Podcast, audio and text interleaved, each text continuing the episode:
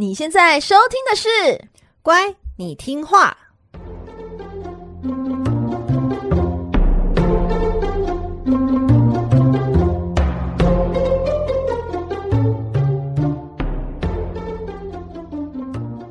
每集介绍一幅名画加一则故事，从故事的关键找出欣赏艺术的线索。只要听懂故事，就能看懂名画。现在跟着我们一起乖乖听话，舒服了，Bicky。大家好，我是葵花子。嗨，我是佩金。欢迎收听《乖，你听话》。各位小乖乖们，你们好吗？每集介绍一则故事及一幅名画，希望你听懂故事就能够看懂名画。佩金终于迎来九尾的面对面录音了耶！什么叫九尾？九尾狐吗？久久违久违的面对面录音。OK OK，对，你看当面吐槽更有趣。哎、欸，是啊，我跟你讲，上周就是因为我我们发那个过劳嘛，对不对？但的确啦，这真上周要休息，而且我今天为了跟你这样录音哦，哦，我真的昨天像小 baby 一样睡了三个时段，早上睡睡一下回笼觉，下午又在睡，晚上又睡个饱，那今天又喝了一杯咖啡，又哎，终于有精神了这样子。但是我上次过劳的原因是我后来想想哦，是有一天我在那个办公室加班。然后呢，大概加班到凌晨一点的时候，我想上厕所，我就去那个洗手间上厕所嘛。就突然开始，我就脱衣服了。我想说，哎，拖到一半就，哎，自自己自己怎么会这样子拖拖成这样子呢？因为我的身体告诉我我要洗澡了，所以你就在办公室的厕所里面开始大拖特拖。对，然后拖到后来想，哎，怎么会这样子？自己也吓到，然后就出现那个蛮牛广告说，你累了吗？所以我想说啊，我真的累了，所以我就请假休息了一下，休息了一天，这样子就恢复了元气。人总总是要睡觉的，然后我就我就收到你这个好消息，就是我们又有新的赞助了，好不容易，真的，这是谢。哎，你怎么这样说？对啊，真的好不容易哦。那我们就先谢谢那个 Arisa，他说辛苦你们了，赞助你们买基金跟咖啡，感恩感恩。还有一个是讲讲，他说很喜欢你的节目，加油，给个赞，谢谢 Arisa 的赞助金和鼓励，还有讲讲的祝福。哎，那我们今天要讲什么啊？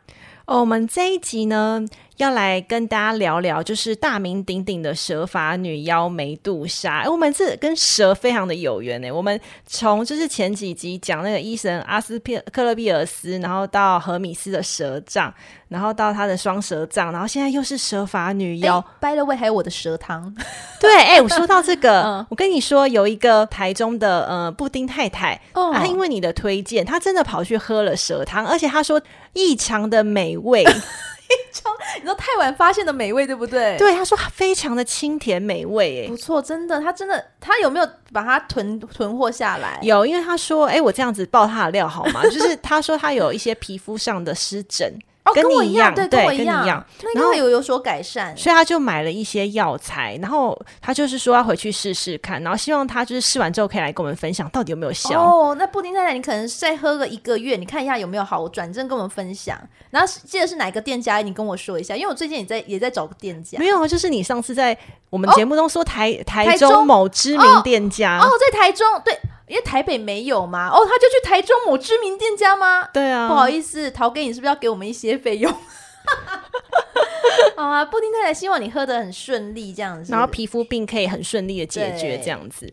那我们这一集呢，就是来跟大家介绍一下。蛇发女妖梅杜莎，我相信大家对她应该不陌生，因为她的特色呢，就是她的头上长满一条条的毒蛇，只要看到她的双眼就会变成石头，是神话中非常可怕的怪物。上集节目呢，我们介绍智慧女神雅典娜的时候，曾经提到过雅典娜的盾牌，那个盾牌中央啊，装着梅杜莎的头颅，敌人只要看到这面盾牌，都会变成石头。其实不只是我们会很好奇，其实从很久很久以前就有人有很多的疑问，说：“咦，为什么梅杜莎的头会装在雅典娜的盾牌上呢？”也因此哦，古代的人他们就创造出故事来解释中间的原委，然后让这一神一妖这两位女性角色有着剪不断理还乱的微妙关系。我每次在网络平台上看到梅杜莎的相关的议题啊，底下就是满满讨论。哎，对呀、啊，像是那个蔡依林有一首歌曲啊，叫《梅杜莎》，就是致命的爱火。你确定是这样子唱吗？OK，我跟你讲，9Ling 的粉丝不要杀我，但我就记记得就有一个叫《致命的爱火》，好，大家自己去 YouTube 听听看啦，不要逼我啦！哎呦，我也不是发片歌手，怪粉丝。那他的留言区哦，又有针对这个神话故事中的梅杜莎还有雅典娜做辩论。那我仔细看了一下那个内容，其实它内容有对有错啦。不要，主要原因是因为梅杜莎的形象是随着很漫长的时间，然后在故事发展中经历了转变。如果只知道片段的故事，就很容易产生误解。所以这一集呢，我们尽可能还原完整的故事，然后希望大家对梅杜莎有全新的认识。希腊神话中的梅杜莎，注意哦，我现在说的是希腊神话。关于她的出生背景有两种说法。第一种是说，梅杜莎是深海海神还有凶恶海妖生下来的孩子。那第二种说法呢，是说梅杜莎是暴风巨人还有半人半蛇怪物生下来的孩子。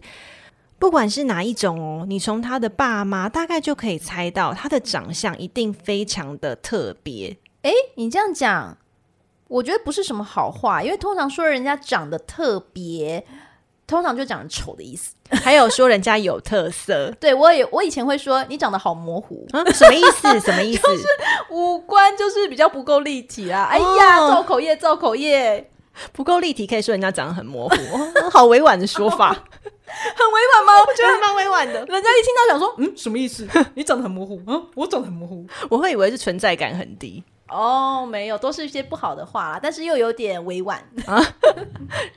那梅杜莎呢？她在最原始、最原始的形象就是一位女人。接下来的描述，我大家可以跟着想象一下：梅杜莎这个女人，她的背上长着一双蝙蝠的翅膀，然后头发全部都是蛇，然后还有野猪般的獠牙，再加上青铜的尖锐指甲。任何看到梅杜莎双眼的人都会变成石像，所以说呢，梅杜莎一词它最早的意思呢，就是代表极度丑陋的女子。所以其实被人家说，哎、你长得很梅杜莎，其实是。很羞辱，很羞辱的羞辱。Oh my god！那真的要懂这个神话哎，不然人家以为是称赞。我觉得 你长得很梅杜莎，你什么意思？你为什么还指着我？哦，对，sorry，sorry。那梅杜莎呢？还有两个姐姐，那三姐妹合称为戈尔贡三姐妹。你可以把她们想象成是一组女子团体，不过团员全部都是长有尖牙、头生毒舌的女性怪物，一出道就。把大家给石化了。哎、欸，可是他们，可是他们很很有那个叫什么，很有风格。哎，没有人走这个路线，这样也好像也很难红哦。oh, sorry，没有可能可能会一炮而红，然后就瞬间就没了，瞬间就没了。对，希腊早期的神话作品《神谱》有一段文字写道：梅杜莎曾经和海王波塞顿发生过肉体关系，不过他最后的下场呢，是被希腊英雄帕修斯。给砍头，然后头颅被献祭给雅典娜，装饰在雅典娜的盾牌上。这就是最早梅杜莎和雅典娜的关系。但是各位小乖乖，请注意哦，梅杜莎的怪物形象到了罗马时期就出现了重大的改变。大概是西元八年左右的时候，古罗马诗人奥维德的文学作品《变形记》，他第一次用文学的形式创作了梅杜莎的起源。这个罗马版本的故事采用了部分希腊神话的故事元素，但是又加入作家个人的文学想象力，成为大部分人所熟悉的梅杜莎。变形记中的梅杜莎呢，她从天生的蛇发怪物摇身一变，就这样变成了一位大美女。故事中的梅杜莎呢，她是一位超级大正妹，尤其她那一头柔顺的金发，总是自带完美的天使光。风一吹过呢，金发随风就会散发女人香，然后招了一大票阿宅在后面闻闻嗅嗅嗅嗅闻闻。这是你自己创的吗？什么叫闻闻嗅嗅？就很香嘛，就是美女很香。胖啦，胖啦。哎，对。然后某一天，梅杜莎要前往密涅瓦女神的神庙拜拜。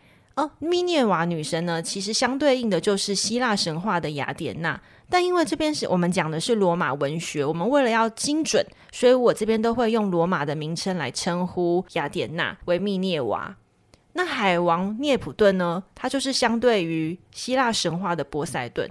涅普顿他看上了梅杜莎的美貌，居然就在密涅瓦的神庙强暴了梅杜莎。哎，他们那个宙斯跟海王，他们这边兄弟真的很过分呢。而且其实他们两个在我们上一集节目中有说，他们为了抢那个雅典城的命名权，哦哦、对，又有一些纷争。所以我觉得涅普顿有一点，你知道，哦、故意的挑衅，对，有一点。哦那密涅瓦呢？她是处女神，她非常重视少女的贞洁，她不可能忍受有人玷污她的神庙，所以她非常非常非常的生气。但是呢，海王毕竟算是呃阿里奥林帕斯的同僚嘛，所以自家人呢不能闹大，所以他决定要惩罚在一旁发抖的可怜的梅杜莎。这真的。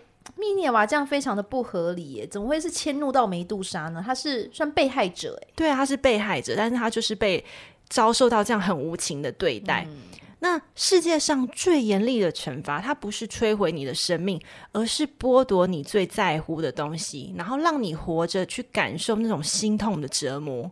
你这段好韩剧哦，韩剧啊，对，好韩剧，这是我最近看小说学到哦，言情小说，对，就是最痛苦的事情，不是要了你的命，是要你生不如死。密涅瓦呢，他对梅杜莎施展神力，然后就让他那一头引以为傲的金发，就突然这样子变成一条条的毒蛇，然后再诅咒他那一双漂亮的双眼。任何人只要看到他的双眼，就会马上被石化。可是呢，密涅瓦觉得这样的惩罚还不够，他甚至一并诅咒了梅杜莎的两位姐姐，把他两两位就是非常非常倒霉的姐姐一样变成怪物。跟他一样，就是头上长满了毒蛇，虽然眼睛没有办法将人家石化，可是却拥有不死之身。姐妹三人合称为戈尔贡三姐妹，她们呢就躲到天涯海角，从此之后呢就再也没有人看过了梅杜莎。正确的说法应该是说，没有人看过梅杜莎之后还能够活着回来，一直要到很久很久很久以后。当世人再次见到梅杜莎的时候，她是被英雄帕修斯斩断头颅，然后当成战利品带回来的。诶，但是你不是说梅杜他就看到梅杜莎的眼睛就会变成石头吗？那这个帕修斯是怎么做到？他怎么杀死梅杜莎的？帕修斯呢，是天王宙斯还有一位凡人的公主达那叶的儿子，他是一位半神半人的混血英雄，因为种种很复杂的原因。他就自告奋勇说，他要去杀死梅杜莎。在信使莫丘利，也就是荷米斯啊，他的帮助之下呢，他就费尽千辛万苦，终于找到了梅杜莎居住的神秘小岛。但是呢，他却发现那座小岛超可怕，简直就像是一座雕像博物馆，到处都是被梅杜莎石化的人类。每座石像呢，都无声的张大嘴巴，露出惊恐挣扎的样子，仿佛在发出死前最后一刻的高声尖叫。诶，但是我觉得很奇怪啊，梅杜莎其实算是一个被害者，因为她变成了妖怪，然后她自己躲到了一个呃山洞里面，可是每个人都要把她杀掉，诶，而且这个帕修斯也是自告奋勇的要去杀她，但她是一个被害者，为什么要把她杀掉？她害很多人嘛？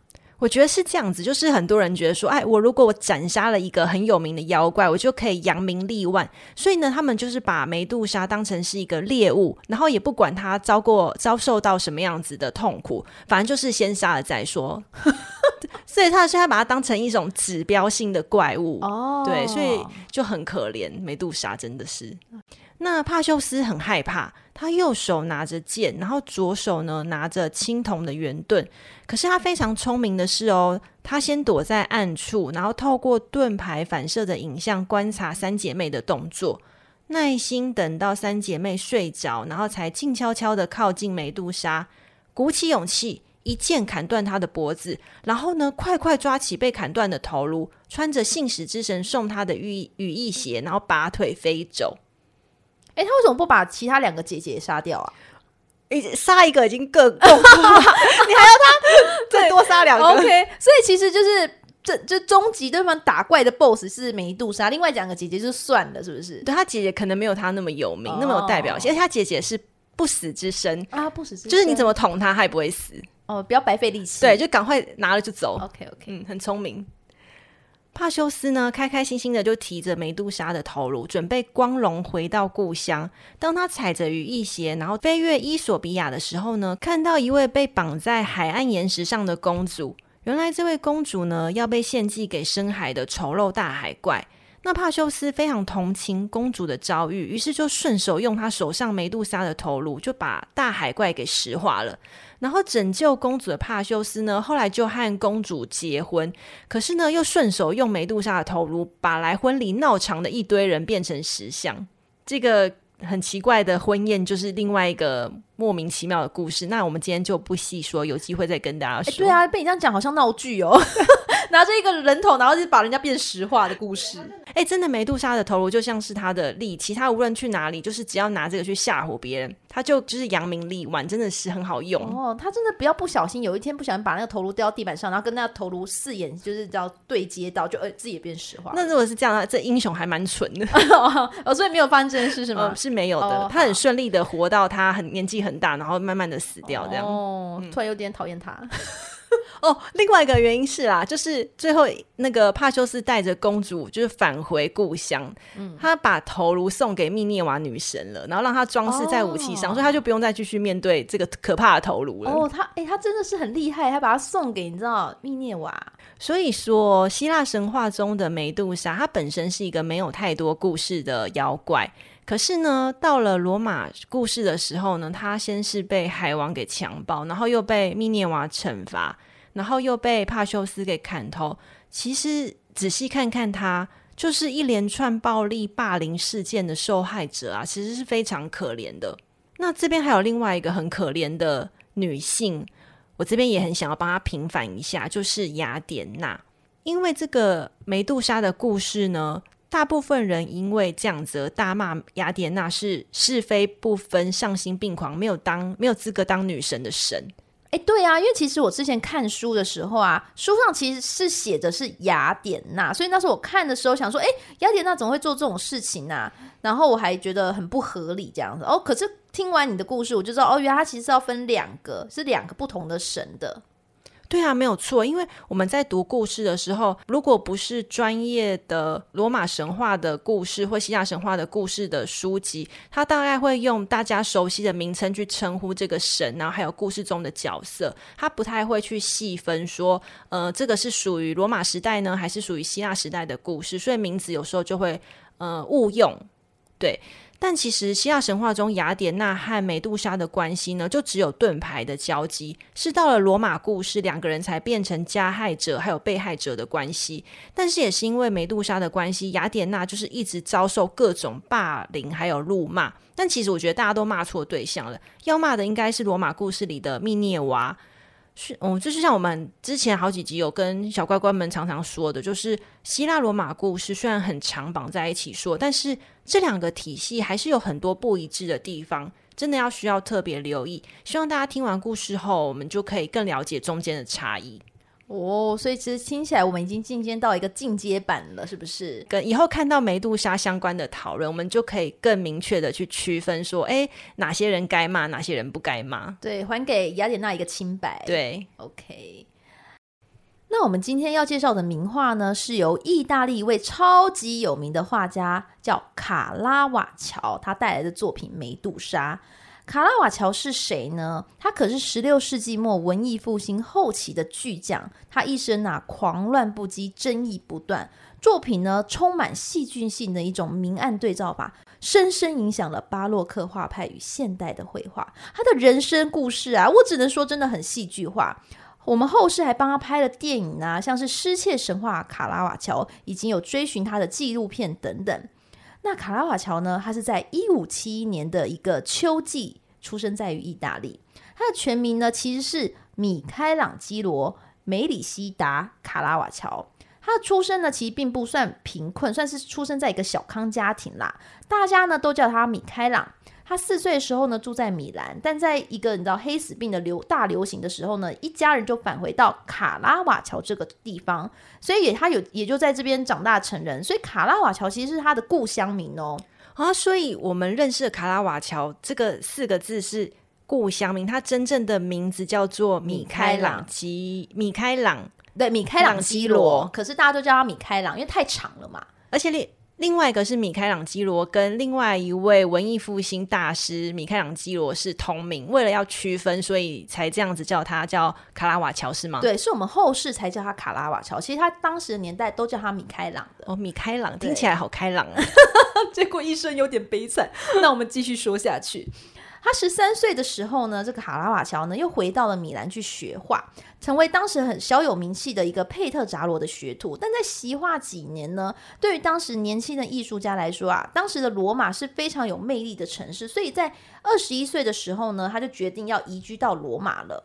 但就像我们现在南部人要到北部。其实有时候人生地不熟，讨生活是非常辛苦的。所以卡拉瓦乔其实就是为了活下去的时候，初期到罗马，他也打了很多工，然后做了很多工作。很快的，他获得了担任画家助理的工作机会，并在不久呢，他就自立门户，独自接案了。诶，就在这个时期啊，罗马呢一直在建造巨大的教堂和宏伟的宫殿，诶，那就需要大量的画作嘛。这时候。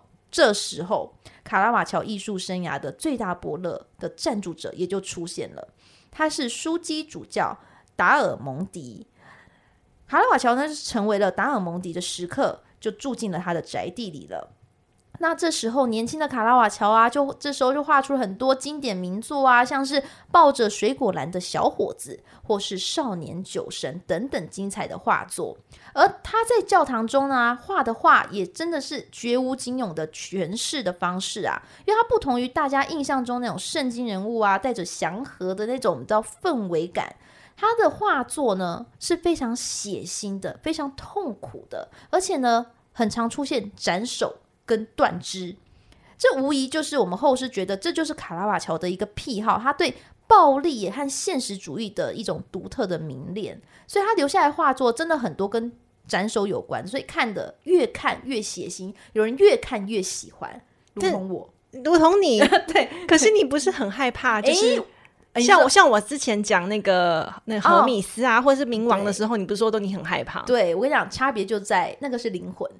灵魂，对，那是灵魂，就是死后的躯体。可是卡拉瓦乔全部都画的是现实的人嘛，就是人是被斩首或喷血这种，什么意思？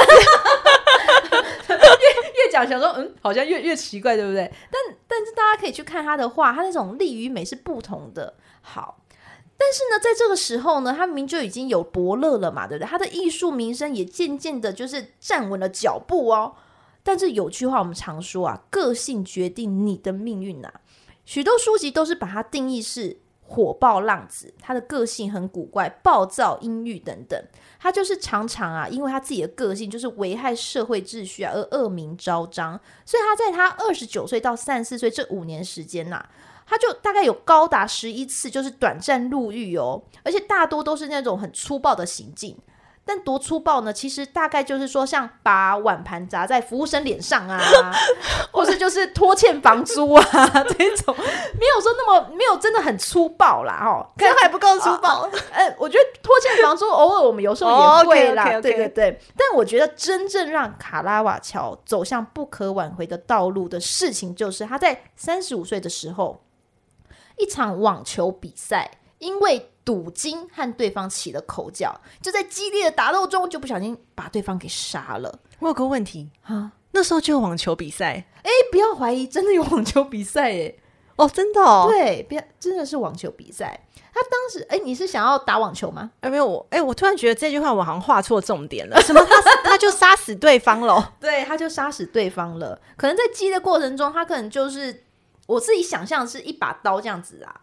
就捅到对方身体。对，我想的是捅刀，但这一部分就是没有没有细讲说他怎么杀死对方的。嗯，好，可是他杀死对方了嘛？那他只能够抛下一切，离开了罗马，他展开了他的逃亡之路。他就开始逃向意大利的南方。可是，在逃亡的时候也必须要养活自己，所以他也开始就是在当地的教会啊，就画画等等。那在逃亡这四年中呢，他最后就是因为在烈日烈日下疯狂的，就是敢搭船只啊，最后染上了热病，他就过世了，享年三十八岁。所以从他三十五岁刺杀对对方，然后到他逃亡，然后就只短短在经历了几年就结束了他的一生。没错，但是更悬疑的是哦，他死后他的尸首哦，是没有人知道被埋在哪里的，到现在都还是一个谜。因为当时只留下，在当时只留了一个什么，好像小报纸吧，刊登说，哎，他的死讯，但实际上他的到底身在何处，没有人知道。哎呦，听完他的一生，大家是不是跟我一样觉得，哦，这个人好有魅力哦？没有，他就是一个 高功能反社会分子，就是他很有才华，但是很反社会。对，但是他的才华，他他的那个艺术作品，真的可以完全的感受他个性的那种怪癖的这种。地方哎、欸，就是跟当当时所有的艺术家就是截然不同，就是非常有特色。对，好，那我们现在小乖乖们，我们一起打开 IG，一起欣赏这位火爆浪子的作品吧。梅杜莎，盒子打开了吗？OK，打开了。好，首先呢，这幅画。最特别的地方就是它不是用画布，而是画在一面圆形的盾牌上。其实就像刚刚提到卡拉瓦乔的赞助人达尔蒙迪啊，其实就他委托卡拉瓦乔制作这个纪念盾牌的。所以呢，卡拉瓦乔是使用杨木制成的圆形盾牌作为这幅画的基础。那不就跟那个最后那个密涅瓦还有雅典娜的盾牌一样吗？就是他的头就是直接在盾牌上，是这种感觉，是不是？哎、欸，对。可是我觉得比较不一样的是。卡拉瓦乔画的比较恐怖哎哦，好，雅典娜那个密涅瓦那个是不是金黄金感？黄金感，黄金感，对对对。那我们再一起看一下这幅画的画面哈。梅杜莎呢被斩首后的头颅呢是很有意识的哦，眼睛瞪得很大的哦，因为她意识到自己死亡而放声尖叫的那一幕，然后血流啊，血流成血流这样下来啊，然后她的嘴巴张开露出牙齿，眉头微微的皱，眼睛放很大。非常骇人听闻的表情，我跟你说，葵花子，嗯、最近我也常露出这个表情，就是当客客户打来跟我说：“ 哎、欸，佩锦，你是不是少了什么什么东西？”我就说：“嘿，有吗？我怎么没有听过？”我就一模一样的表情。OK，, okay. 我没有被斩首，但是我就一模一样的表情。然后呢，卡拉瓦乔他用最真实的画面，还有很这种 detail，就诠释这种故事中的场景。那艺术史学家呢，博西克他就指出说啊，这件。梅杜莎呢，的确就反映出画家暴力残酷的人格特质。那卡拉瓦乔晚期晚期的作品呢，的确也表现出这种病态的心理。他他说，在将近一百幅的画作中呢，他就有九幅是描写斩首，十二幅是有关于殉难，四幅是尸首不全的葬礼，以及许多凝视着尸体头骨的作品。哦，听起来真的是一个很妙的人呢。对，它的主题非常的反社会，呃，只能这样讲，对不对？对，嗯，好。但还有一点我们可以值得特别注意的是，哈，这一幅梅杜莎的斩首画像，其实呢，根据资料显示，它是卡拉瓦乔的自画像哦，自画像。所以意思就是说，我们看这一幅梅杜莎，其实就是大概就知道卡拉瓦乔长什么样子，对，他的五官的那种轮廓。就好像就是他的样子，你可以跟那个卡拉瓦乔他的自画像比对一下，很像，真的哦。对，而卡拉瓦乔其实他画梅杜莎其实是有两个版本的，第一个是创作于一五九六年，第二个是创作于一五九七年。那我们现在看的这个版本呢，是第二个，现藏于佛罗伦萨的乌菲兹博物馆。蛇发女妖梅杜莎的那个外形还有造型啊，就是嗯，虽然非常的可怕，可是。不知道大家有没有注意过，其实梅杜莎的形象还有文化意涵，常常会被时尚圈还有艺术圈给所采用，像是那个。雨伞天后蕾哈娜，那个啊什么 umbrella 是是这样子唱吗？不知道啊。他就曾经为那个，我不要再乱乱搞歌曲了。对，他就曾经为英国的 GQ 杂志拍摄一组梅杜莎的主题照。那一幅主题照呢，梅那个蕾哈娜几乎全裸，她就只有头上还有身上就是缠满着蛇。哦。然后另外一个就是呃，佩锦一开始有说的，哦、的对，蔡依林，她、嗯、在世界巡回演唱会上哦。也是头顶那个蛇妖的头饰，听说那个要价要四百万，你知道吗？我不知道那么贵，我只知道感觉很重很重。然后他就化身那种很美艳版的梅杜莎。嗯，不过呢，看过的人啊，不要说看过人哈，就是就是我好，我就小声说那个造型、欸，哎，怎么讲就很不 OK 哎、欸，怎么办？哎呀，那就是演唱会的造型嘛，很不 OK。那个蛇怎么回事？另外一个最有名的就是那个时尚名牌凡赛斯 Versace。他也曾他的那个 logo 啊，就是以梅杜莎的头颅作为他的 logo 设计。如果蛇发女妖梅杜莎，她只是一个非常恐怖的怪物，为什么流行时尚对她的形象会这么的着迷呢？我觉得那个凡赛斯的创意总监他做了一个非常好的诠释。他说，梅杜莎在希腊神话中哦，并非善类，它可以一在一瞬间就摧毁你，但同时呢，你却不能将视线从他的身上去移开。我觉得这个解释非常的棒。他的双眼哦，就是力量，就是一种魔法，它吸引了无数恐惧又好奇的目光。那种致命的吸引力哦，就是它的魅力来源，也是所有时尚圈还有艺术圈非常渴求的人格魅力。你想要变成梅杜莎吗？如果是这样子的话，没有。我觉得听你这样讲，我会觉得突然觉得这个人怎么会这么有魅力呀、啊？突然觉得被你这样讲，嗯，这个总监也讲得非常好哎。我觉得他对啊，他讲的真的很好。对，然后突然想说，哎，自己是不是也要有这样子有魅惑的眼睛？今天和大家分享的名画呢，会放在我们乖你听话的 IG 和葵花籽的部落格中。大家呢，可以在 Apple Podcast 帮我们按赞哦，按赞五颗星，还有可以留言给我们和我们说说话。那这里呢，有一位 MB，他呢，他就说第一次留言评论 Podcast 五星吹捧啊，他还说，诶，我有个新名字叫佩金，佩金，我是要配面筋，对。我也是第一次看到，他说：“哎、欸，祝佩锦新工作顺利，九十天称霸新公司免熬夜，谢谢你，MB，谢谢你。”而且他有说哦，哎、欸，葵花籽咬字不会不好啊，就是葵花籽就是葵花籽啊，没有啦，我还是希望我咬字好一点啦，不要这样子，就是、还是谢谢谢谢 MB，对呀、啊，他是他是爱你的意思哎，啊，谢谢 MB 给我们的那个评论跟祝福，我们会更加努力的，谢谢 MB。那如果你觉得我们节目还不错的话，欢迎给我们创作上的赞助和鼓励哦，也欢迎追踪我们的 IG、IG 部落格以及赞助的连结，我们会放在本集 Podcast 的资讯栏中哦。如果你想要更了解蛇发女妖梅杜莎的故事，还有那个蔡依林很不 OK 的造型，还有蕾哈娜的蛇妖，都可以去我的部落格延伸阅读哦。是的，请大家下周四我们继续收听这个频道是乖你听话，我们下期见喽，拜拜，拜拜。Thank you